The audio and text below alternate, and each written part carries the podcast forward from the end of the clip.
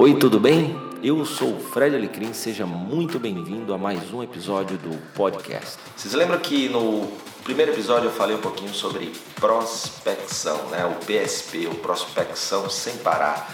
Hoje vamos falar um pouquinho do quão importante é para o profissional de vendas que quer melhorar seus resultados conhecer um pouquinho do que está acontecendo ao seu redor.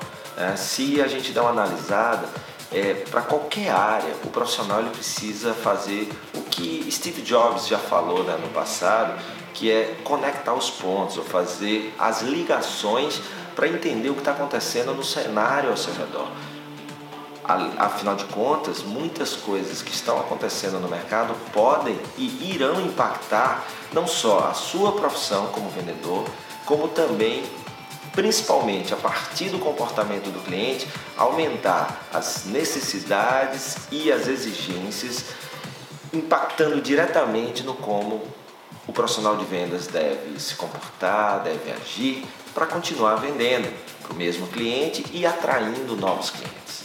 Então, se a gente der uma geral, pensando, olhando para você que está aí me vendo, o que é que você tem feito para estudar o mercado, para entender o que está acontecendo? Você gosta de se informar? O que, que você usa para se informar e saber o que está acontecendo?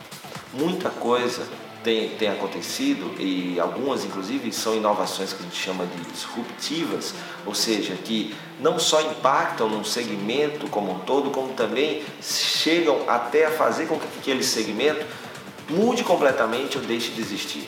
Um grande exemplo, Netflix. É, a Netflix, quando surgiu, a, a Blockbuster existia. E a Blockbuster era a maior rede de locadoras do mundo. Rede americana, bem sucedida. E não viu a Netflix como o futuro do sistema de locação, é o streaming, como a gente chama. E deixou de lado, nem criou seu próprio sistema, nem evoluiu, nem adquiriu a Netflix. Tempos depois, a Blockbuster não existe mais, né? Ela literalmente sumiu. E a Netflix hoje é quem dita o padrão de um novo modelo de negócio, que é o modelo via streaming.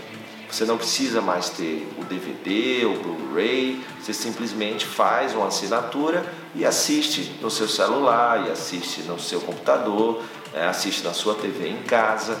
Então, para que isso não aconteça com você, nem com a tua área, é muito importante estar tá observando as ameaças, o que está acontecendo ao teu redor é, e se preparar e evoluir para isso.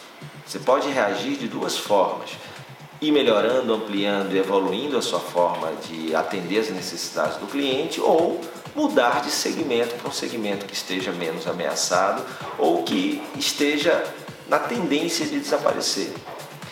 Tem muitos outros exemplos, como por exemplo, vindo do, do modelo de economia compartilhada, Airbnb, Turo. O Turo é aluguel de carros de pessoas para pessoas. Então, um software que serve como meio que ajuda uma pessoa que está com o carro parado na garagem ou que vai fazer uma viagem, alugar o seu carro para uma outra pessoa que está vindo para a sua cidade sem necessidade de você alugar nessas grandes locadoras.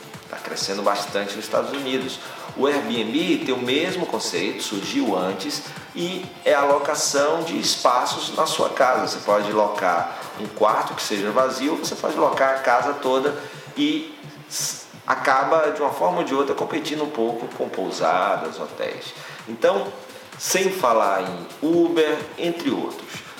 O grande negócio é você se antecipar a esses movimentos e observando e você vai vendo o que é que você tem que trazer para a tua, para tua profissão para que você seja ou menos ameaçado ou não seja ameaçado por novos entrantes no mercado ou novos modelos de negócio que podem ameaçar a forma como você atua como profissional de vendas, a forma como a tua empresa vende para o cliente. O grande negócio é ter na cabeça que todo passo que você der é para manter a tua relevância. Porque se o cliente perceber que você não é mais relevante no processo, o que ele faz é passar, dar o que a gente chama de bypass, é tirar você do processo e ir direto à fonte. É assim com o Turo, é assim com a Airbnb, é assim com a locadora Quinto Andar, entre outros negócios que surgem por exemplo, a Rent the Runway, é que você é, não compra um, um, uma roupa, você loca aquela roupa. Gente que tem roupas velhas, que não quer mais, mas que ainda estão em boas condições, coloca em sites para vender. Então, se o meio do caminho, o varejo ou o profissional de vendas não é relevante, ele deixa de existir na mente do cliente. Então, o grande passo para você fazer mais vendas é responder a seguinte pergunta: Como eu posso permanecer relevante na cabeça e no coração do cliente? E aí tem algumas respostas para isso. Uma, o novo luxo eu tenho dito que é a conveniência.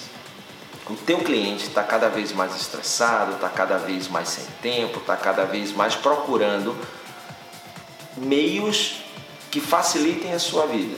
Se você como profissional de vendas, se na tua empresa o processo existe de uma forma a facilitar a vida do cliente a comprar, ou o que você vende facilita ou melhora a vida do cliente, você garante aí mais um tempo de relevância.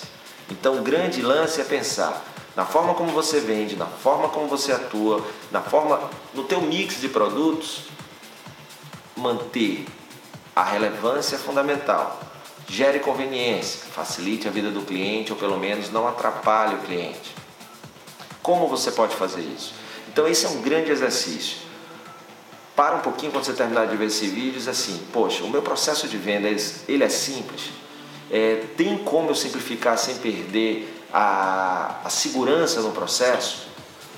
Eu tenho certeza que sim. E se você já faz isso, eu vou adorar saber como é que você tem trabalhado para manter a sua relevância. Veja bem, estou falando em relevância, não em independência tá? Ninguém gosta mais de depender de ninguém, mas ser relevante é um exercício diário de como eu posso me tornar relevante na vida dos clientes para que eles, sempre que queiram comprar ou conheça alguém que queiram comprar o que eu vendo, eles lembrarem de você e recomendar você. Então o exercício do episódio de hoje é esse. Você é relevante para o cliente por quê? Por que, que o cliente precisa comprar através de você o que ele compra? Segundo, o que você vai fazer para se manter relevante?